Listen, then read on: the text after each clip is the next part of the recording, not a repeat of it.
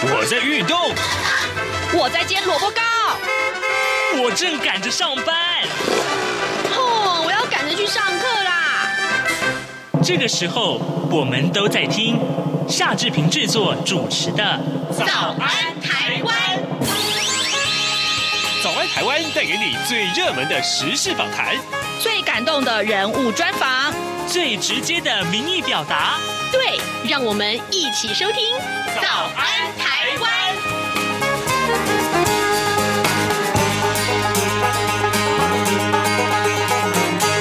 早安台湾，我是夏志平。今天是二零二二年的十月二十四号，星期一。今天呢，志平在访谈单元中要跟您介绍一段有关于纽西兰桥校的动人故事。来，这是今年侨务电子报新闻报道特别奖得主的故事哦。马上请您收听今天的访谈单元。台湾心，海外行。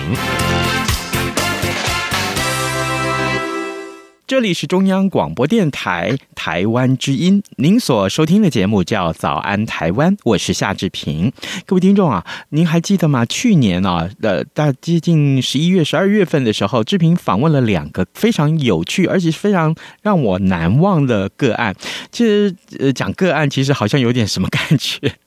重点是啊，一个是海外的这个古林家啊，他人在这个美西；另外一位是巴拉圭的一位新闻志工。那他们呢，呃，分别都获得了海外华文媒体大奖。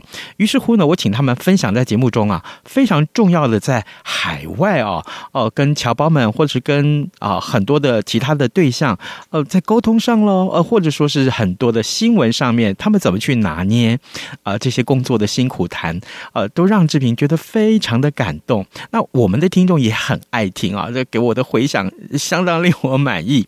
而今天，今天来来来来来来，我非常荣幸啊，同样为您要邀访到另外一位今年的海外。华文媒体报道大奖的得主，那么他告诉我们在纽西兰有这么一个很感人的故事，他到底做了些什么？还有更重要的是，他带来的影响性又是什么呢？呃，志平此刻啊，迫不及待，一定要跟大家赶快介绍。我们来看一看今天的受访者是启源教育中心的校长曾昭如校长，早安。早安，呃，志明早安，很荣幸接受您的访问，呃，我相信您的人生也是非常精彩的，所以非常开心。然后各位听众大家好，是校长，我想请您先为我们听众介绍这一次得奖是啊、呃、哪一个奖项？啊、呃，我这次得的是海外华人媒体报道奖里面的特别奖，这个特别奖呢是针对侨务电子报的。那侨务电子报本身呢，就是我们都是海外全球各地，然后呃报道当地的新闻。然后这这次我们呃得的是特别奖，呃，它总共就是三个，嗯，就是从我不知道从到底有多少件，但是我知道总数是连其他的奖是总共的作品是两百八十六件，然后选出。八位入围，嗯然后三位得特别奖，嗯嗯，然后一个是叫做人气奖，这样子。是。我在主持这个典礼的时候，我正好看到您的名字，然后我也对于，当然因为拿的是特别奖啊，所以我对于在纽西兰啊这么一座非常呃特殊的叫起源教育中心，启是启发的启，源是源头的源，我还蛮好奇的。呃，他提到了一个蔡耀章校长，对不对？好，那呃，这个我想特别要请曾校长来告诉我们，你跟蔡校长的关系是什么？还有，为什么你们会到纽西兰呢？哦，如果为什么到纽西兰呢？可以讲一长篇，但是因为时间的关系呢，我就缩短。呃，简单的讲，其实就是人生转个弯。嗯，然后呃，很好玩的，真是很好笑的事情，就是我先生本来其实呃，应该是说起源教育中心呢，呃。照理说，一个学校只有一个校长，嗯，可是我们两个呢，其实呢，有时候呃，基本上是他叫做校长，可是其实呃，我是那个校长兼工友的那个，对，从从头从头都可以做的事，他也是。那我们两个其实几几乎就是呃平手知足，就是共同努力了哈。那在台湾的时候呢，他是牙医师。然后呢，我是学校的老师。嗯，然后有一次聚餐，在我们是在一九九九四九五年那一段时间，嗯，那个时候好像是中共打飞弹，好像有一点，那那时候有一点呃，好像大家都有点感觉有点危机意识的感觉。然后他们的同学呢，都办了移民，嗯，然后说做一个保险。可是就我们夫妻呢，就说哈什么，我们都不知道。所以就这样呢，我我就跟他讲，我说，哎，我们不能太土哦，我们至少要了解一下，所以就去听了一个说明会。嗯哼，那说了一个移，听了一个移民说明会，听完了以后呢，当场就签办，就办了申请移民。可是那时候申请的意愿呢，其实只是好像就是像他们同学心态这样子，就是好像办个保险，并没有想到真正要移民。嗯，可是到最后的时候，真正。真正到纽西兰的，就我们那一桌里面，就我们夫妻两个真正踏上纽西兰这块土地。哇！所以，对，所以啊、呃，其实我们为什么就这样毅然决然的来了？其实我们后来想一想，其实人生里面有太多太多的机会跟经验。嗯，那如果我们那时候是三年就可以拿到公民嘛？如果三年之后，我们的小孩那时候是四岁七岁，嗯，然后之后三年之后，我们就算拿到公民。或者我们不习惯，再回过头来，那因为我的校长也对我还蛮好的，就是说，曾老师你回来，我随时要你，你就找我。那他呢也是再来重新来过，只是这样而已。那为什么不呢？就试试嘛。嗯。可是当然这样说的很轻松啊。可是当初我们在做这个决定的时候，是所有的亲朋好友没有一个人。赞成，因为觉得你们的工作这么稳定，在台湾又可以照顾小孩，是那为什么要去一个人生地不熟、没亲无亲无故的地方，要带两个小孩，然后又没有工作机会？对。可是，就算享受这三年的天伦之乐吧，嗯，我们也觉得嗯很好，试试吧。然后我们就这样子来了。哦，然后到了纽西兰以后，其实蛮幸运的，我就是无缝接轨，嗯，我就大概三天。我就我就有工作了，我就直接到当地的侨校，然后几个月之后，我的小孩上学之后，然后他结果那边的老师跟我聊天以后，他说：“哦，那你可不可以来帮我们的忙？”嗯，我想说帮忙，因为我以前本来就在学校嘛，嗯，那帮忙学校里的事应该也没什么问题，我就说好。结果没想到那个帮忙就是直接叫我去教书，所以我就直接在当地的学校教书了。教什么呢？音乐吗？教教音乐，教 recorder 那个直笛。哇啊！然后最好玩的是，他当时的那个所谓的面谈，后来我知道那个叫做 interview，可是当时他只是跟我聊天，嗯，我以为是聊天，还泡了杯咖啡给我，那我就这样聊着聊着，就这样。然后用我的那时候的破英文吧，现在也没有很非常好，但是那时候更破，就用我的破英文就跟他很自然的聊天，就像我们现在这样这样很自然的聊天，聊着聊着他就说 OK 啊，就是你的，那你就来帮我的忙吧。然后呢，下一个学期开始他就开始帮，我就所谓的帮忙，然后他就把一般的学生带给我了，嗯带带给我以后，我本来以为是当 mother help，就是。只是帮忙他，结果我说哎。他就要走了，嗯，我说你为什么走了呢？我说我不是要帮你的忙吗？他说对啊，你帮我带这班就是帮我的忙，就这样糊里糊涂的就就这样去学校教书。如果当时是知道真的给我一个班，我可能不敢接。所以我觉得到了纽西兰以后，就有太多无限想象空间的那一些发展，都不是我能够想象的。对对对，各位听众，今天早上志平为您连线访问的是起源教育中心的校长曾昭如。起源教育中心在哪里？在纽西兰耶。好，这个可是呢，曾校长为什么去了纽西兰？刚刚他告诉我们，呃。其中有一句话，我觉得很重要，就是人生啊，呃，到处充满着转折。但你这次这个转折里面，就看到了很多的机会，或者是既体会到很多的经验。当然喽，到了这个纽西兰，哎，突然有人找你去做这个做那个，但你没有想到说，是哦，哎，那我现在做这个东西，呃，接下来是什么呢？我适合吗？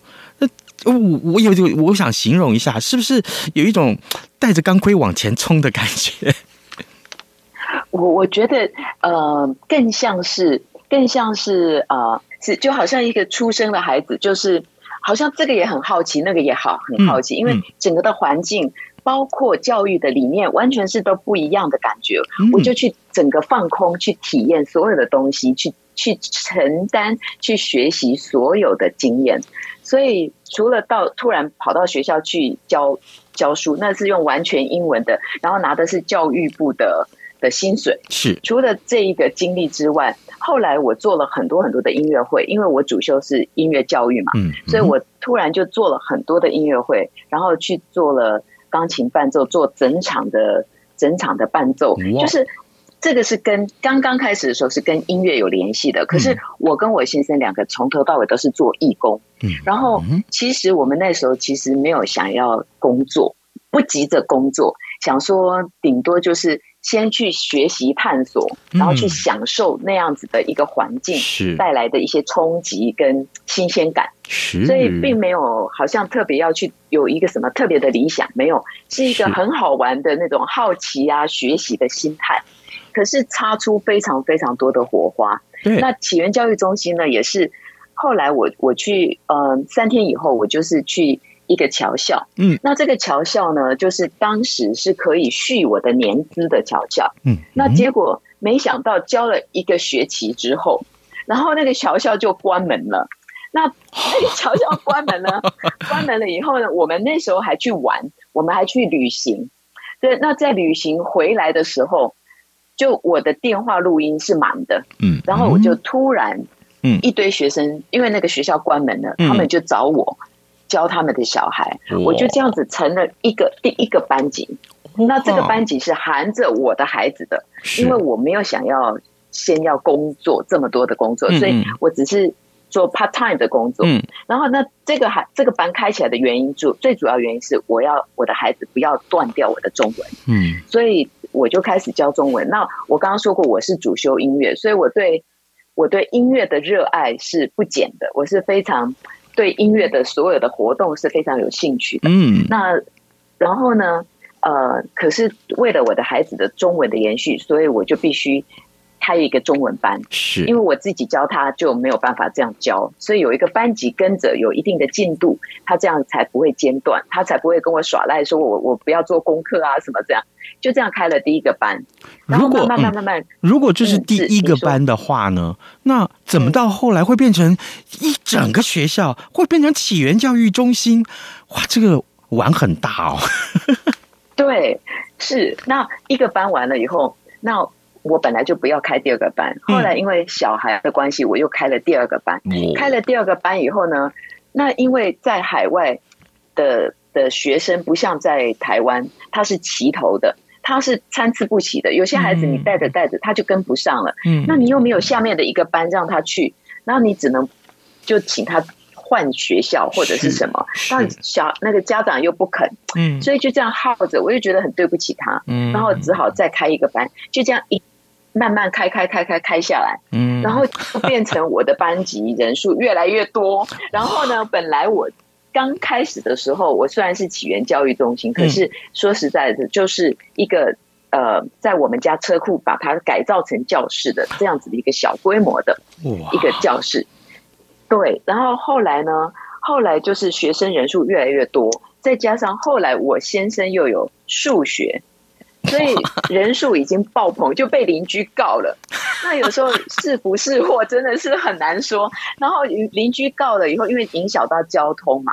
那纽西兰是一个非常注重生活品质的国家，影响到交通的时候，他就告你了。告你以后，政府就来，他就说三个礼拜之内，你一定要找到地方，你不能在这个地方再教书了。嗯嗯。所以我我们也意识到我们的规模已经。不是不是这样子可以容纳的，所以我们就去临时就找了一个教堂，就找到一个教堂租他的地方，一个学校的礼堂，嗯，租了他们的地方。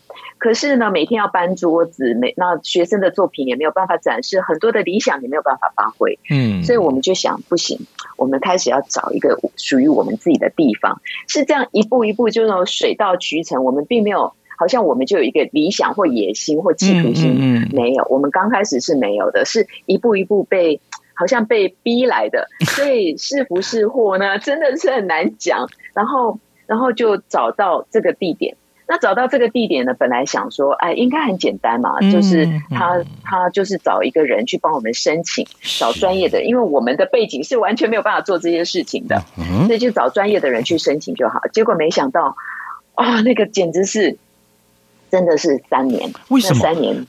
为需要三年的时间？我我我很好奇啊！盖一个学校，如果就算是建筑物的主体好了，其实坦白讲，现在建筑物的这个方法很进步了。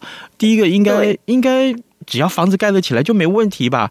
为什么？听说你们这个还还要经过很多的说明，这等于说你们历经了好多场考试。哎，我可不可以这么说？好，这是考试吧？可以。嗯，可以，可以，可以，比考试还严峻，因为你考试还可以准备，我们那个是对我们来说根本就是从从外行去去做这个考试，简直是啊，真的是，嗯，真的，我我真的是没有形容词可以形容那那三年的感受。前面的一段时间是我们去找一个合适的地方，也费费了一段时间，嗯，找到可以可以去申请到变成商用地，因为有现在的法规就是。呃，如果是你小小的家教班还可以，可是如果到我们像这样子的规模的时候，嗯，会邻居会告嘛，所以我们不想再经历重复的事情，我们必须要去找到一个可以合法去变更的地方。嗯，那第一个就找这个地点就非常困难了，然后呃，第二个就是好找到这个地点之后，再来就是申请，申请完了以后，没想到他的法规管道就是比如说我们拿到这个。合格证之后，嗯，它的建筑法规，我们其中有一面墙，我举个例好了，它其中一面墙，它必须要倒下来。如果有一天发生火灾，它倒下来烧两个小时，不会不会影响到邻居，嗯，所以它必须要做防火墙，它有这样的一个法规，所以我们就把整面墙拆下来。整个换成那个不同的建材，嗯，这样子整个这个是看不到的钱。然后再一个就是，当你不动的时候，你是一个住宅，他不管你；但是你是变成商用的时候，你的排水它是非常严格的。结果我们的排水，呃，我们要帮政府去引到这个排水道，这个排水道又是牵涉到隔壁的邻居，那隔壁的邻居又是政府的部门。所以我们就要跟政府去交涉哦啊，那个工程之大，然后那是那这是大件的大件的事情。嗯，那每一个步骤，每一个步骤你完成之后，你就要去跟政府申请，然后政府呢，他就会派员来检测，一步一步的检测。嗯、那检测之后呢，小到呢，包括到最后他开这个水龙头的水温，你的水温要设定，因为我们是教育类型的的建材建筑嘛。嗯所以呢，它包括那个水温的水温度，它都不可以太热，你要固定调到几度。就算是最热最热的水，不能孩子开了烫到它，这样的水温。那甚至于是，对，甚至于是那个螺丝钉哦，嗯，它在过程里面，它后来它的法规改了，然后结果它是螺丝钉抽出来，我们已经是做好的哦，他把螺丝钉抽出来量。量这个螺丝钉有多长？他说这个不够长，可是我们的法规是够的。他说对不起，几月几号之后已经改了，所以你们申请到我来量的时候已经改的是用适用新法规，所以我们要把一颗一颗的螺丝钉全部工人全部要打，把它全部抽出来换成长的螺丝钉，所以就是这么细致的工作都要合乎他的要求。校长真的是校长，我听到你讲这么多，我心里面一个一个就是，如果其中一个小细节算一个困难，我这样加上来，也这个困难，你在盖学校的这三年里面，这困难有没有一百个、三百个？应该超过了啊。呃，我我我都已经算不清楚了。对，有些东西我都不觉得那叫做困难了，我就觉得反正呃。关关过就对了，反正来什么就就水兵来将挡，水来土掩，我们只能冲往前冲。这个时候真的是带着光钢辉往前冲的阶段了。可是，可是我心里面好好奇，我一定要请教你这个话题，是就是说，你遇到了这么多的。这些个呃要做的说明，啊，每一关都像一个考试，而且你原来就不是这些专业，然后你还要去做这样子艰难的考试，然后重点是你通过了，这当中是你跟蔡校长没有萌生过退役吗？有吗？如果如果有，有那什么时候、什么时机，或者说是呃什么样的信念支持你们继续做下去？您问到重点了。其实呢，我们刚开始的时候，我们很想好几次，真的好想放弃。我就想说，我们何苦来哉？我们又没有野心，又没有企图心的人，为什么要去承担这个事情？哈。那但是后来想一想，到底我们为什么我们会经历这样的事情？嗯，我觉得一定有一个什么，一定有什么上天的使呃什么使命或者是什么？这也牵涉到后来为什么我们不是只是拿来做一个教育中心而已，就是不是只是拿来教学？因为我们经历的这些，是我们经历的这些这些辛苦。我觉得如果只是拿来教学，太可惜了。嗯，所以后面就是觉得，也许我们是上天要给我们什么使命，要我们承担什么使命，不然我们真的不需要经历这一些。所以我们后来一方面是理想，一方面是那个使命感就出来了。我觉得别人可能没有这个机会，我们怎么会有这个机会去碰到这些事情，让我们学这么多东西，让我们经历这么多，然后有这么多人帮忙我们。因为到后来，市政府的一个人碰到一个市政府的人，嗯，他主动告诉我们，你们图可以怎么画？告诉我们的建筑师，那个设计师怎么画？你怎么画这个图？你可以比较容易通过。你可以怎么做？怎么做？变成他，其实他不应该这样做的，因为他的职责是要监督我们的。结果他反而是帮我们，你这个图改一下，这个地方你可以怎么做？怎么做？你可能会比较 OK 一点。嗯嗯，我就看到这些，其实很感动。我就觉得，我就跟我先生商量，我觉得。虽然我们经历这么多的辛苦，可是还不是可以过，还不是有这么多人可以帮我们。嗯，那我们为什么不往前走呢？我们往前走，谁知道会怎么样？所以我们就往前走，后退也是一条路，往前走也是一条路，我们就往前走吧。就是这样，就这样，就这样一关关就过了，然后我们就不会再想退缩这件事情。然后再一个就是，呃，结束之后，就是完成之后，我们反而一直在想的就是，我们不要。只拿它来教学，因为我们本来就不是因为经济的问题去做这个工作，是，是我们的喜好跟兴趣。是，是。那如果有一个这样的中心，这么困难的话，我们把它走完。一定要把它发挥出来，所以后面我们就做了好多好多不一样的事情。各位听众，今天早上志平为您呃访问到啊，就是纽西兰的起源教育中心的校长曾昭如，我们请曾校长在节目中跟大家分享啊。好多年前，他跟蔡校长两个人一块到了纽西兰，但经过很多很多的磨难，他们终于盖成了起源教育中心。更重要的是啊，呃，这个中心呃实现了他们当初来在这里停留在纽西兰的一些很重要的理想跟他们的憧憬。所以，校长，我想请教你哦。那现在的这个起源教育教育中心，呃，大概已经多少年了？那它的规模是如何？它有多少班？什么样的班呢？呃，现在呢，起源教育中心应该是理论上应该是二十年了，差不多是二十年。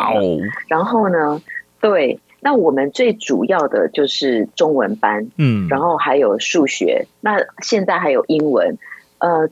因为我们在纽西兰，主要我是中文的，又又是侨校，是，所以其实呃，我们的班级数已经相当于他们班级数跟班级人数哈，这些已经相当于这边当地纽西兰当地的小学，因为他们的小学有的学校一个学校。一百多人就是一个学校，嗯，那我们如果这样讲起来，我们的学生人数应该是三百多人。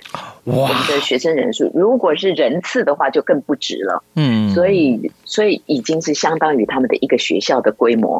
那我们做的事情呢，虽然是只有中文、数学、英文三个科目，嗯嗯，可是呃，做的事情比较广，因为一方一方面是侨校，只要是。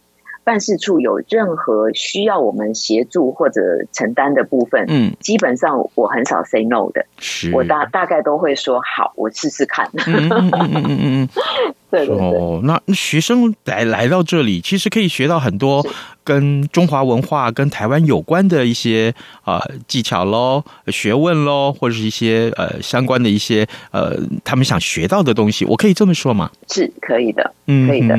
因为我常常跟孩子的家长讲，我说，其实如果只是教中文，你只是。呃，如果中文课我只是传递教你的字跟阅读、读读课文的话，也许你们家长自己就可以做了。是，可是我希望的是，到了海外，他不要忘了他的根啊。所以文化的这个部分也是非常重要的部分。嗯、是啊、呃，所以我也是教正体字。那正体字它才有一个根源，嗯、是，所以这些都是我会坚持的部分。嗯嗯，有没有过去在这里上课的学生，到后来啊，他觉得离开之后毕业了，然后他会觉得说，嗯，这里学到的东西对我的生涯、职业生涯啊，或者说是在其他的道路上继续来奋斗的时候，其实有很大的帮助。那回过头来感谢你们哦，很多，因为我们的年呃年资够久了，所以等到等到这些毕业。生了，那这些毕业生其实有很多，他呃常常见我的第一句话就是：“老师，你还记得我吗？” 然后呢，再一个就是他们都都很高了，然后他说：“老师，我虽然那时候中文不好，可是呢，嗯、我没想到呢，现在帮助我很大。然后我在工作里面怎怎么样怎么样怎么样怎么样。嗯”他说：“当时呃被妈妈逼来学的时候呢，嗯、其实还算蛮开心的。可是呢，呃。”没想到有这么大的帮忙，嗯，这这样的回馈非常多了。是，因为孩子在学习的过程，父母亲知道重要，可是孩子不知道。可是我们怎么样让他们在学习的过程好玩有趣，然后又觉得那个重要是放在隐形的，让他持续持续持续，然后等到他长大了以后，他会用到。他就知道说哇还好，他就会很感恩，他就会感谢他的父母亲，感谢老师这样。嗯嗯，你除了教他们说中文，当然也传递给他们很多正确的价值观，对不对？是是的。嗯，哇，这真的是非常非常令人难忘的一段故事啊！各位听众，今天早上志平在节目中为您访问的是纽西兰的。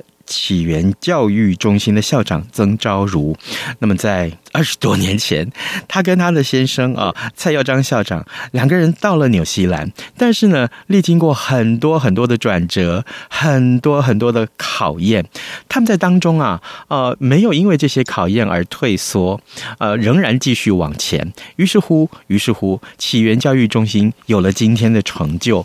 我可不可以最后这个问题就来请教老呃校长？那听说，呃，启源教育中心是目前在纽西兰唯一一个、唯一的一个啊，或者还是是第一个呃有私人土地的这个侨校，是这样吗？是，呃，我希望不是唯一的，但是目前是唯一，嗯、因为纽西兰呃，大家也知道，就是呃，它的那个呃商业的这种法规非常非常严格，嗯，所以然后这真的是非常难，所以目前还是唯一的。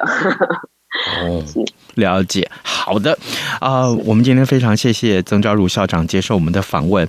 我每次想起说，在海外的华人，他们要面对的不同的竞争环境，还有呢，更重要的是，他们的这个竞争可能远比留在台湾的竞争更激烈，但他们从来不退缩。这三年，我们主持海外华文媒体报道大奖的时候，我们。看到了许多这样令人感动的故事，各位啊，荣志平跟大家说一声，这个感动的故事太多太多。如果可以的话，呃，上到这个侨委会的官网上面，可以看到很多海外华文职工，或者说是海外的这些感人的侨社的报道。我相信啊，这些都可以激励你。特别是我们今天要感谢我们的受访者，纽西兰起源教育中心的校长曾昭如。校长的这个奋斗的过程也激励了我自己，真的是啊、哦！谢谢校长，谢谢。好，谢谢志平，也谢谢各位听众，谢谢。早安，暴马仔。好的啊、呃，在今天的新闻重点里面，我相信大家每一个媒体大家都关注的是中共的十二啊二十大二十大的这个相关的人事布局啊，最后结果终于出炉。那么当然，呃，以我我相信大家的焦点啊，在台湾的听众的焦点仍然是在于说，好，嗯，那接下来两岸关系要怎么去继续走下去？呃，最近最热门的话题还包括了，就是像中共武力犯台这个事情啊，美国一再的重申保卫台湾的决心，但是呢，但是呢，我相信啊，呃，相关的情势如何发展，最受大家瞩目。好了，今天节目时间差不多到了，志平就祝您有愉快的一天，咱们明天再会喽。能让你醒一醒，反正过了十二点，好多一样被丢弃。